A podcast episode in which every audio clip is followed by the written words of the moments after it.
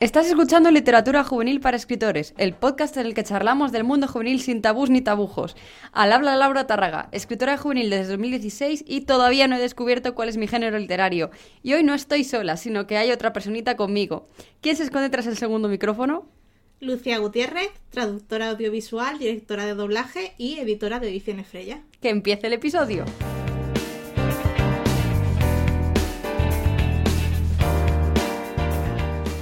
Bueno, Lucía, segunda eh, invitada al podcast de literatura juvenil para escritores. Muchas, gracias, por venir.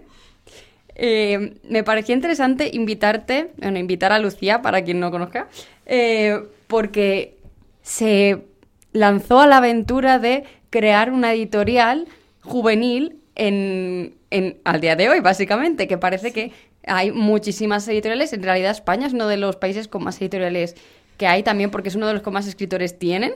Entonces, me, me, parecía interesante traerte para que nos contaras cómo es montar una editorial de juvenil. Yo he preparado unas preguntas, pero bueno, que si luego salen otras cosas se pueden hablar tranquilamente. Pues a ver, montar una editorial de juvenil es complicado. O sea, ya de por sí montar una editorial a secas es muy complicado. Eh, pero si nos centramos en juvenil, yo diría que es un poco más complicado por eh, sobre todo todos los estigmas que va asociado a la literatura juvenil, de que si eso no es literatura de verdad, que bueno, todo lo que estamos acostumbrados a escuchar y que es mentira.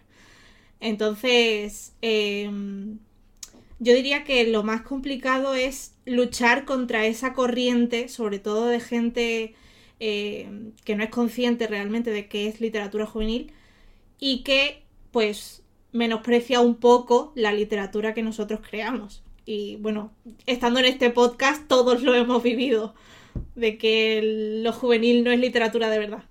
Entonces yo creo que eso es lo más complicado de montar esta editorial. Luchar contra el estigma de la alta literatura, de la literatura de verdad. Bueno, y a eso le sumamos que somos nuevos y entonces ya es como... No eres una editorial de verdad, ¿sabes? O sea, sí lo eres, pero para el resto del mundo no. Sí, claro, no, para el resto del mundo solo existen dos grandes editoriales. O sea, dos, editoriales, no grandes, dos editoriales y ya está. Efectivamente. Para empezar, te quería preguntar qué es lo básico que necesita una persona para montar una editorial de juvenil. Eh, para montar una editorial en juvenil en concreto, yo diría que eh, pasión por, por esa literatura. Porque partimos de lo mismo. Si vienes con una mentalidad muy distanciada de que esa literatura no, no es válida, eh, no lo vas a hacer bien. Entonces, lo más importante es considerar cada proyecto como el mejor proyecto que tienes. O sea, eh, al mismo nivel que cualquier, claro, al mismo nivel que cualquier otro libro que pueda verse en librerías.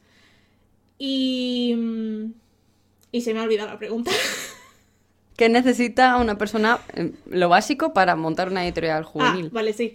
Em, aparte de confianza en lo que estás haciendo, pues pasión, lo que decía. Eh, paciencia, porque es un proceso muy, muy complicado. O sea, no complicado en sí, sino mm, que cuesta mucho. Hay que ponerle mucho esfuerzo, mucho empeño por hacerte un hueco, por eh, demostrar que lo que haces es muy válido, por enfrentarte a lo que decía de toda esa gente. Entonces tienes que tener mucha paciencia. Y obviamente ya fuera de eso, para montar una editorial, pues tienes que contar de un presupuesto que te permita afrontar las publicaciones, porque si no, mal vamos. Yo voy a ser un poco cotilla en esto. Y sí que a lo mejor más adelante a lo mejor te pregunto por números, pero ya por curiosidad y por saber si alguien en algún momento se quiere plantear la idea de, de montar una editorial, costes, ¿sabes? ¿Cuánto mm. cuesta? Pero bueno, me estoy adelantando.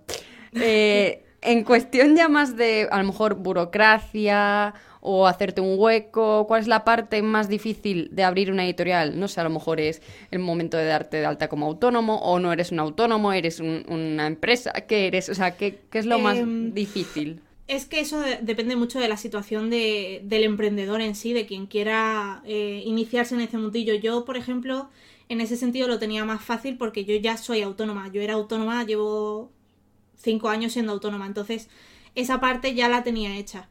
Em, pero realmente mm, todo el tema burocrático de papeleos y demás no es complicado siempre y cuando tengas un gestor o un asesor o un profesional que te ayude a, a moverte en un ámbito que realmente no tenemos por qué conocer tan en profundidad. O sea, es importante saber lo básico, pero para algo están los gestores. Entonces, cualquiera que quiera empezar, cualquiera que quiera empezar una editorial, yo le aconsejaría quitarse esa parte complicada de decir, vale, no me voy a complicar más la vida, contrato un gestor. Y si haces eso, pues es algo que te quitas de encima. Y entonces, em, lo complicado realmente es el tema, yo diría que le pasa a mucha gente el tema de las declaraciones, de las trimestrales con el IVA, y eso al final es lo más farragoso, por así decirlo, pero si para todo lo que es eh, administración, contabilidad, eh, esa burocracia, cuentas con profesionales, yo creo que eh, la parte técnica de montar una editorial no es muy complicada. Obviamente teniendo en cuenta que tienes que tener conocimientos de edición, de lo que conlleva montar una editorial. ¿Tú crees que es difícil hacerse hueco hoy en día en marketing, redes sociales y todo este tema cuando tienes una editorial juvenil chiquitina que acaba de nacer? Eh, sí. ¿Crees que es... o sea, no sé, cuéntanos tu experiencia con esto porque llevabais un año, un año y poquito. Un año. Es muy complicado muy complicado porque em, para montar una editorial juvenil, sobre todo, te tienes que mover mucho en redes sociales, porque ahí es donde está tu público objetivo. Y las redes sociales hoy en día están muy saturadas de contenido a todas horas. Entonces tienes que mm, estudiar muy bien em, los horarios en los que publicar cosas. Eh, tienes que hacer un estudio de mercado, por así decirlo, aunque no es realmente un estudio de mercado en sí, para aprovechar al máximo ese recurso porque está todo tan saturado que hacerse hueco es muy complicado. Eh, tienes que encontrar un factor que te diferencie un poquito más. Por ejemplo, nosotros cuando nacimos, algo que llamó mucho la atención fue el logo de la editorial, que nos decían que era muy bonito, que es un logo llamativo y bonito. Entonces, tienes que... O sea, no, de verdad, yo me quedé como, oh Dios mío, qué bonito es. Y lo vi y dije, es azul. Y como me flipa el azul, pues yo ya fui de cabeza detrás. Entonces, eh, tienes que buscar los pequeños detalles para intentar marcar una diferencia. Eh, ya no solo en el tema visual de construirte una marca y demás que sea estético, sino en el resultado de los libros, porque si con la excusa, entre comillas, la excusa de ser una editorial pequeña descuidas el producto, Mm, al final te estás echando piedras a ti mismo. Entonces, tienes que jugar al nivel de las grandes con la condición de que eres pequeña. Y yo creo que eso es lo más complicado para hacerte el hueco porque eh, obviamente no, se, no tenemos los presupuestos que pueden tener Planeta. Entonces, conseguir ese hueco es de mucho esfuerzo, mm, mucha perseverancia, ser constante de lo que haces y cuidar eh, tu producto. Esto que has dicho del presupuesto, que no tienes presupuesto como las grandes, eh, me plantea la pregunta, me ha salido ahora así de repente, eh, si alguna vez habéis, os habéis visto en la posición de escoger entre dos historias muy buenas para cierto momento porque a lo mejor el presupuesto no da para las dos o, para el número que sea. Mm, realmente nosotros no nos hemos visto todavía en esa en esa tesitura porque nos planteamos un calendario editorial fijo en el sentido de, vale, al año queremos sacar, eh, no sé, ocho libros. Y entre esos ocho, esos ocho libros eh, vamos explorando en los manuscritos. Si, por ejemplo, cogemos uno de ciencia ficción, pues ya tiene que gustarnos otro infinitamente más de ciencia ficción para poder meterlo. Entonces nos vamos moviendo no tanto por el presupuesto, sino por el calendario que queremos construir. Entonces hasta ahora eh, no, nos no nos hemos encontrado en esa situación de, por presupuesto, tener que elegir uno u otro por, por eso, porque vamos construyendo un poco el calendario según lo que ya vamos teniendo. Hmm. ¿Recomiendas tener alguna publicación en desarrollo antes de lanzar la editorial como tal? O sea, tener ya a lo mejor algún contacto, alguien que ya sabes que te va a sacar una novela para ya hacerte como, ¡pum!, salgo y tengo esta novela que va a salir dentro de X. A ver, eh, conozco casos que lo han hecho así, teniendo ya eh, cosas pactadas, pero en nuestro caso, por ejemplo, no fue así. Eh, nosotros sí salimos al mercado, por así decirlo, con la idea de que nuestra primera publicación iba a ser una antología, porque es un buen método para que se mueva la convocatoria, sí, se mueva la convocatoria, conozcas a gente, se presentan muchos escritores, ahí ya vas viendo algunos eh, nombres que a lo mejor te destacan un poco más porque los eliges para la antología.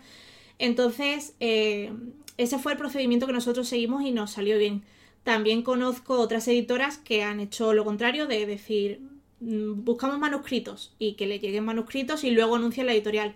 ¿Qué pasa con esto? Que teniendo en cuenta el mercado que hay actualmente de tantas editoriales piratas, em, a mí me da la sensación de que eso quizás pueda llevar a pensar a la gente a decir, ¿tú quién eres?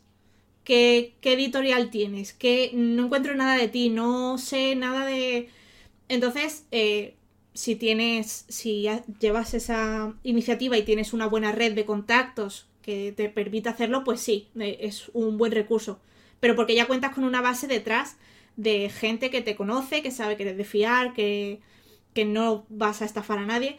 Pero si vas totalmente de cero como nosotros, que nuestras redes de contactos era más bien escasa, em, yo creo que lo más em, recomendable es salir como editorial y decir, vale, buscamos manuscritos. O vale, abrimos esta convocatoria.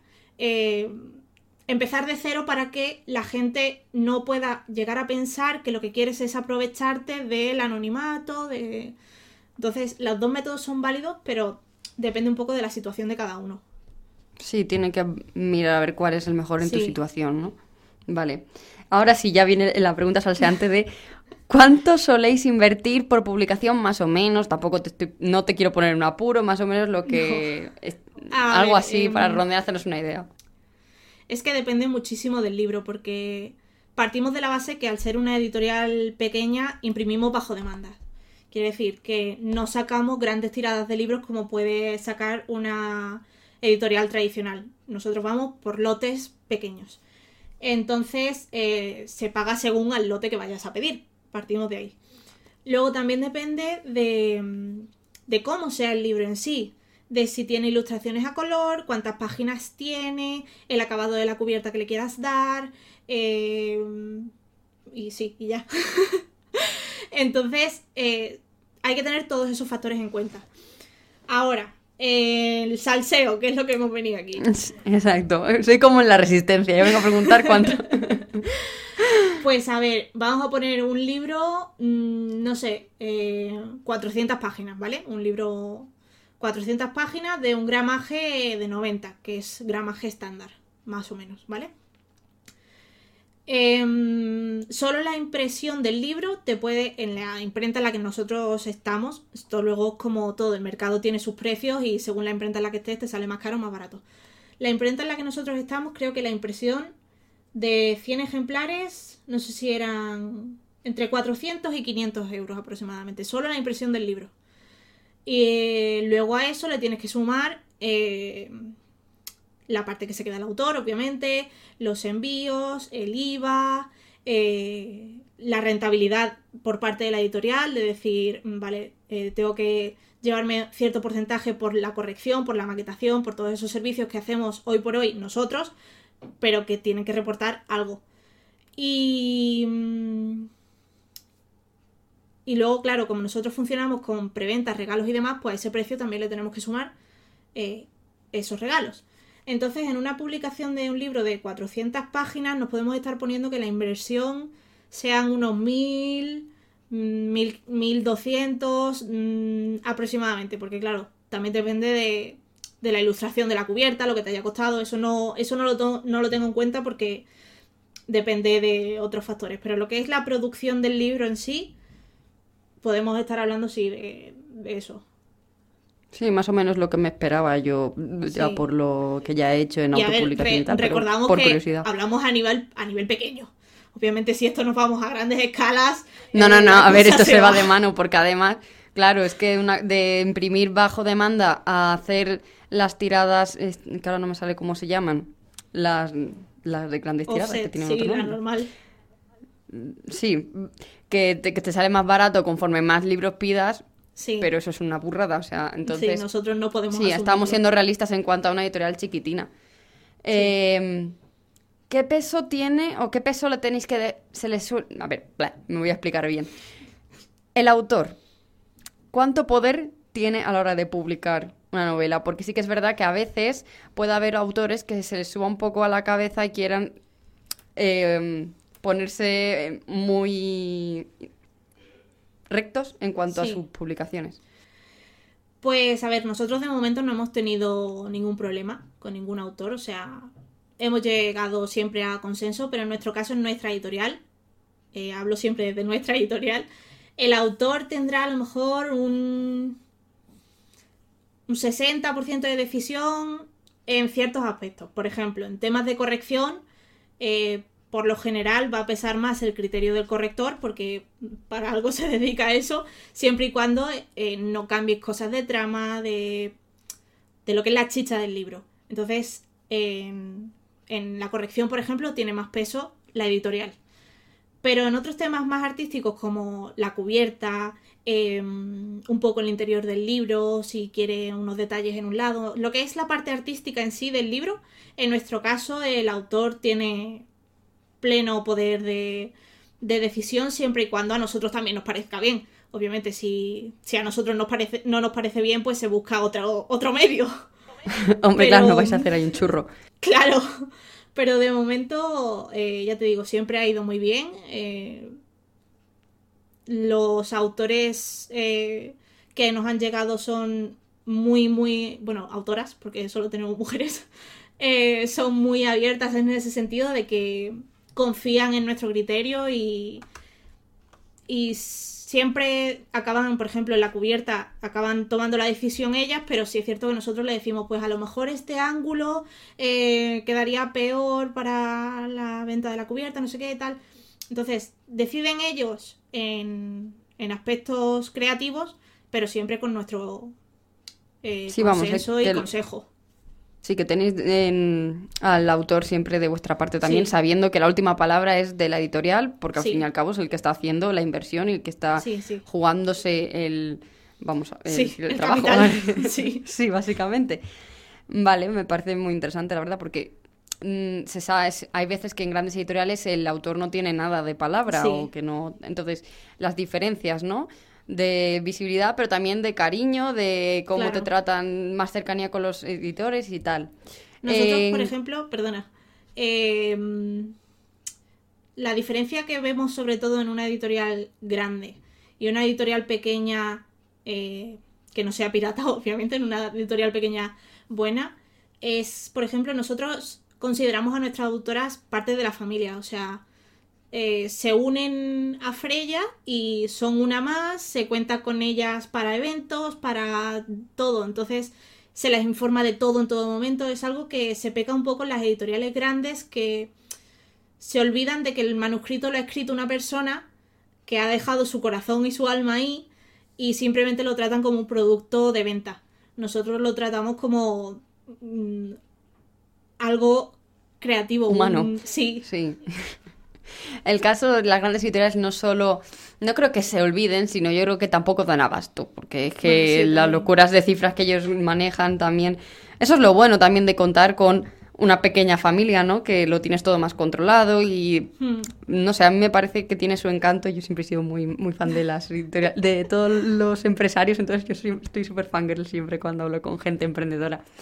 En cuestión de distribuidoras, que creo que es lo más complicado a la hora de, de tener una, una editorial, ¿qué requisitos suelen poner para trabajar con ellas? O si hay trucos, o si es, no sé, cuéntame cosas de A ver, distribuidoras que me nosotros, por interesan mucho. ejemplo, de momento no tenemos distribuidora tradicional como tal, por eso, porque los requisitos que piden son muy complicados. Entonces nos movemos en distribución bajo demanda. Eh, la imprenta tiene una red de distribuidores, esos distribuidores están asociados a librerías y tú puedes ir a esas librerías y decir, vale, pues quiero tal libro y te lo mandan directamente, pero no lo tienen allí. Para poder trabajar con las distribuidoras tradicionales, eh, las de toda la vida, los requisitos que te piden normalmente son muy elevados, ya sea de mm, número de libros en catálogo alto, también depende un poco de la distribuidora porque hay muchas, em, número de ventas, confirmar, demostrar más bien eh, que tienes un mínimo de ventas fiable para que a ellos les pueda rentar tener tus libros en almacén, mandarlos a librerías. Eh, sobre todo los requisitos se mueven ahí, en, obviamente en el dinero, en que tengas un buen catálogo, em, una buena petición de libros detrás, que, que haya gente que realmente vaya a librerías, pida y a la distribuidora le llegue el, uy, me han pedido este libro y no lo tenéis. Y, sobre todo eso, el número de ventas que tienes y las publicaciones en catálogo. Hmm. Sí, de tener una, distribuidora, tengo entendido que se llevan entre el 55 y el 60% de, del, del PVP, creo que es, ¿no? No sé cuántos habrán dicho. No, se, la tradicional creo que se lleva el 30. Eh, bueno, a ver, también depende de qué, distribuidoras tradicionales, pero las grandes, grandes, grandes van a pedirte lo que quieran, pero las distribuidoras a las que a lo mejor nosotros podemos acceder, que son un poco más pequeñas, entre el 30, 40 aproximadamente, eh, se suele mover por ahí. Claro, estas cosas que hay que tenerlas en cuenta a la hora de, poner el precio al libro también, ¿sabes? Cuánto se va a llevar cada uno. Esto, yo que siempre he sido una que he odiado siempre la contabilidad de todo esto, ya la cabeza. Y por último, me gustaría preguntarte qué te hubiera gustado saber antes de montar Freya para estar preparada. tanto tú como Nacho, que es la otra parte del, equipo. Pues la verdad es que no lo sé. Em, realmente soy una persona que en ese sentido prefiere ir a ciegas. Lo típico de te, dicen, eh, ¿qué le dirías a tu yo de hace 10 años para que aprenda? No sé qué. No le diría nada, porque si no, no va a aprender. Entonces, ¿qué me habría gustado saber? Em, realmente nada en sí, porque yo ya partía de la base de, de, ser autónoma, entonces sabía que ser autónomo, emprender un nuevo negocio es muy complicado. Eh, quizás sí que me habría gustado saber que las redes sociales pueden llegar a ser muy tóxicas. O sea, que ya lo sabía, pero no lo había vivido yo, porque la que lleva las redes sociales de Freya soy yo. Entonces, eh, a lo mejor aprender a mm, separar, claro, a gestionar el decir, vale, esta es la empresa y esta es la persona. Al principio me costaba más, porque era como, jolín, la gente no se da cuenta de que detrás hay personas Ahora soy más eh, cuadricular en ese sentido, sí, de decir, es trabajo, eh, contexto profesional, a quien le guste bien y a quien no, pues también. sí, hay que tener mucho estómago. Sí, yo creo que eso es lo que sí que me habría gustado saber. O sea, haberte dado un poquito de ánimo de te espera esto, esta parte, así que sí, mentalízate, que a ver, que las redes sociales tienen sus cosas bonitas, hay muchísima gente que nos apoya y que nos da ánimo, que nos aprecia y demás, pero también está esa pequeña parte que al final hace que se destabilice la balanza de gente malintencionada que no se da cuenta de que aparte de una empresa eres una persona, entonces... Básicamente eso es con todo. Eh, estamos hablando con personas, aunque no les veamos la cara a todas horas, aunque nos podamos esconder tras un perfil anónimo, hay gente y tiene sentimientos y no sé, yo creo que al principio la base está en el respeto mutuo, aunque si no te gusta algo puedes decirlo de otras formas o simplemente puedes no decirlo. O compartirlo con tus, con tus seres más allegados, decir, pues mira, esto no me gusta, tal, pero que no tienes por qué hacerlo saber a otra gente. Pues nada, muchas gracias por contestar a todas las preguntas, Lucía. Por último, ya sí que para acabar, te voy a pedir que recomiendes una, una novela o algo de literatura juvenil que te haya gustado mucho o que estés leyendo o que ya hayas leído. A ver, em, lo que siempre, siempre voy a recomendar y que más que juvenil es eh, young adult, es la biología de Seis de Cuervos de Leif Bardugo, porque la llevo en el corazón hasta la muerte. si luego nos quedamos en el ámbito nacional, ahora mismo, por ejemplo, estoy leyendo El Buscador de Estrellas, de Maeva Nieto publicado por Ela Ediciones y me está gustando mucho porque es una novela cortita que mete temas muy importantes como diversidad, racismo y demás, todo metido en un mundo fantástico y la verdad es que me está encantando cómo, cómo se está llevando todo. Ah, pues qué guay, me lo apunto yo también porque ¿por qué no? Abajo dejaré todos los enlaces, tanto como a Freya como a los libros que ha recomendado Lucía. Y nada, eh, muchas gracias por estar aquí, por ser la segunda invitada al programa. por contarnos los entresijos y por no cortarte con temas de, de esto. Y nada, eh, a ti te escucho, nos escuchamos la próxima semana y recuerda, eh, compartir todo el podcast por tus redes sociales, dar feedback para llegar a mucha más gente y ahora sí que sí, nos escuchamos la semana que viene. Adiós.